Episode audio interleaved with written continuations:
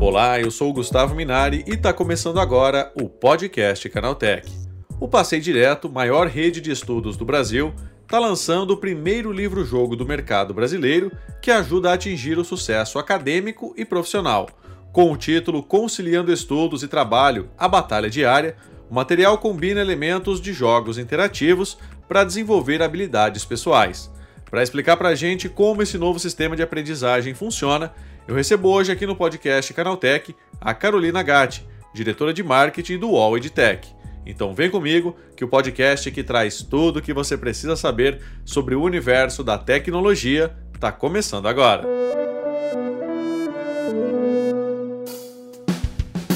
Olá, seja bem-vindo e bem-vinda ao podcast Canaltech o programa que atualiza você sobre tudo o que está rolando no incrível mundo da tecnologia. Não se esqueça de seguir a gente no seu aplicativo preferido para receber sempre os episódios novos em primeiríssima mão. E é claro, aproveita para deixar uma avaliação para a gente por lá.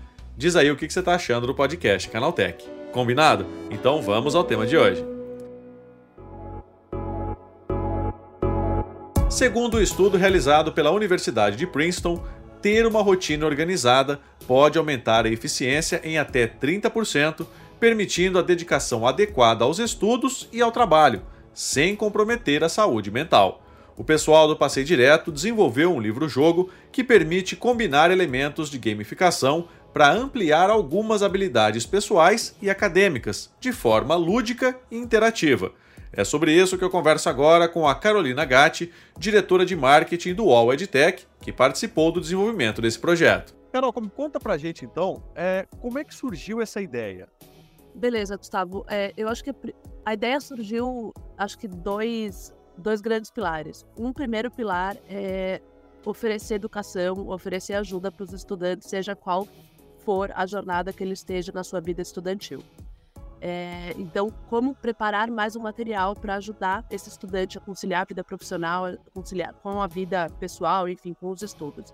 E a outra também era provar um pouco sobre o ecossistema Wild Tech. Né? Pela primeira vez, a gente construiu um projeto a três mãos, que são as três verticais da empresa. Então, a gente também queria provar assim, quanto que a gente consegue fazer um trabalho que funcione desde da vida estudantil estudante, propriamente dito, passando pela universidade, depois chegando no caminho de empresa. Pô, bacana. E aí, como é que esse livro-jogo funciona, Carol? Vamos lá. O, o livro-jogo ele é baseado também em três pilares: organização, planejamento e concentração. É, conforme o estudante ele vai entrando, vai passando por cada uma das fases, são cinco fases, ele vai vencendo as batalhas, vai aprendendo conforme ele vai estudando a organizar a vida dele. Então, ele primeiro ele escolhe se ele vai para um caminho de EAD, né, a, o ensino à distância, se ele vai no SEMI ou se ele vai para o presencial. Ele passa por uma outra fase de otimização de tempo, depois ele passa por uma fase de aprendizado de vida financeira para conseguir conciliar tudo isso. Ele passa por uma organização, uma fase de organização de rotina, por fim, de concentração e distração. Cada uma dessas fases, as três últimas, mas na verdade, elas têm um chefão.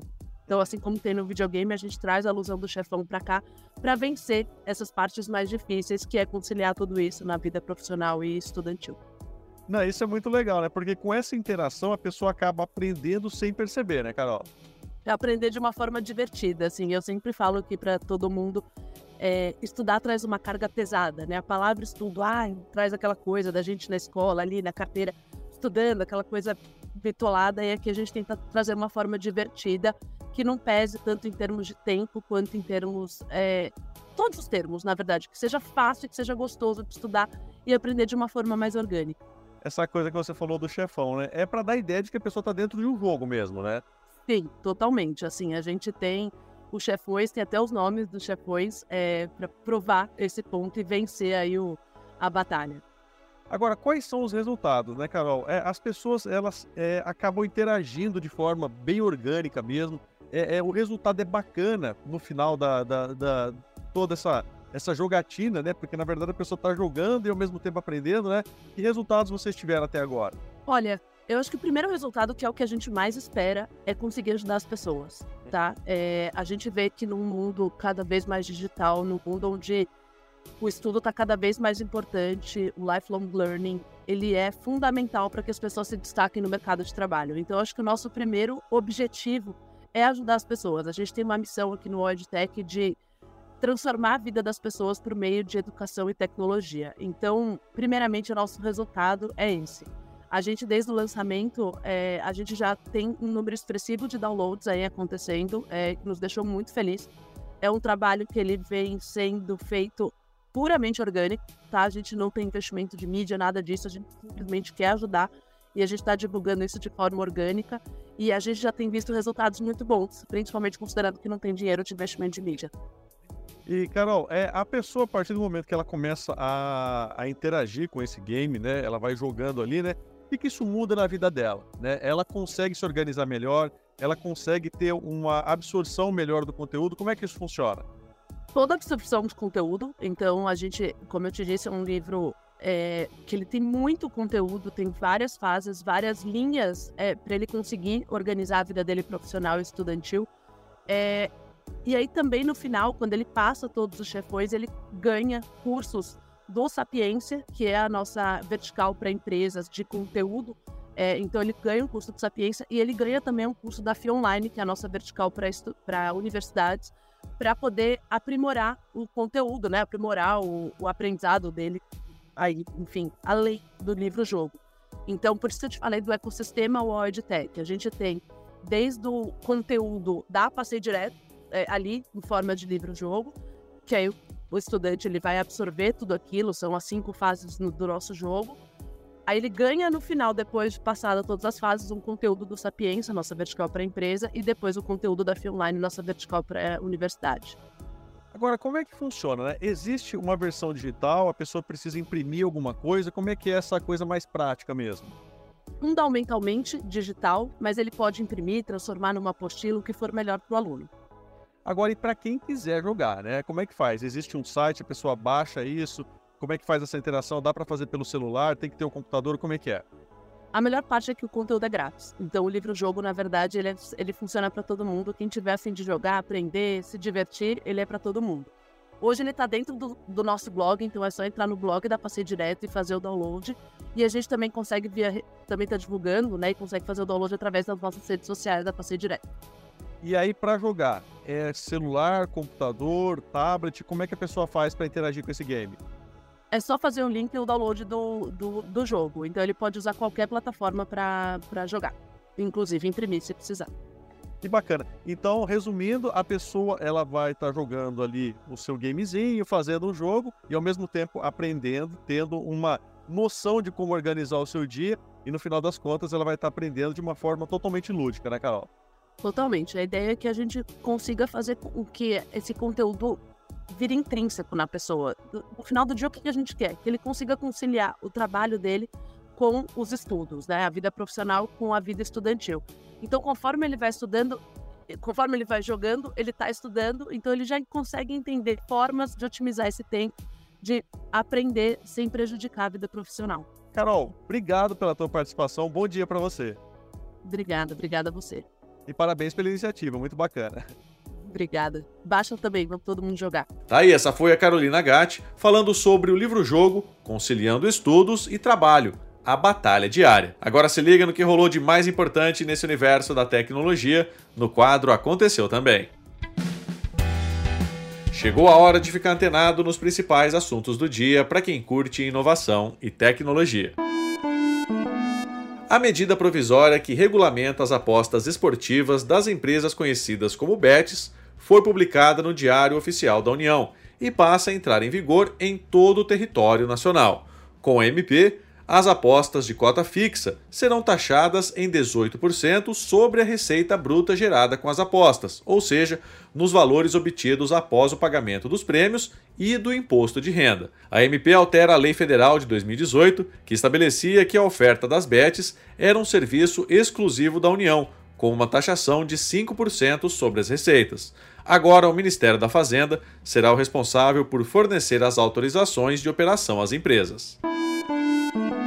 No último dia 19 de julho, um projeto de lei protocolado pelo senador Rodrigo Cunha iniciou um debate sobre a questão legal do uso de IA generativa para reviver pessoas falecidas através de áudios e imagens. O projeto determina a exigência de consentimento prévio e expresso da pessoa em vida ou de seus familiares próximos para que as imagens com utilização de IA de pessoas falecidas sejam utilizadas se o falecido tiver expressado em vida sua vontade de não permitir que sua imagem seja usada com recursos de IA após a sua morte, essa vontade deverá ser respeitada.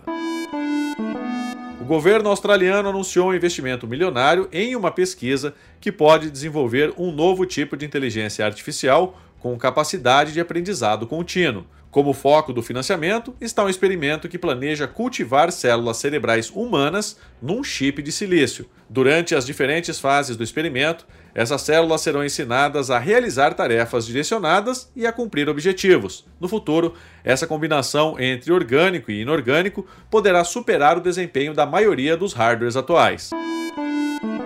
Demorou quase 5 anos, mas agora é possível publicar apenas para amigos próximos no feed do Instagram. A lista de close friends é a mesma que você já criou nos stories, ou seja, não será preciso configurar nada antes de publicar, mas apenas selecionar o alcance da publicação na hora de postar.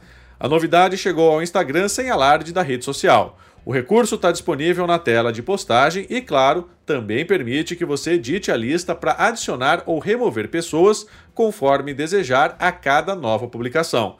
Vale lembrar, porém, que a lista é fixa, ou seja, se você adiciona alguém agora, essa pessoa pode ver todas as suas publicações de alcance limitado feitas anteriormente. Então, é bom tomar cuidado.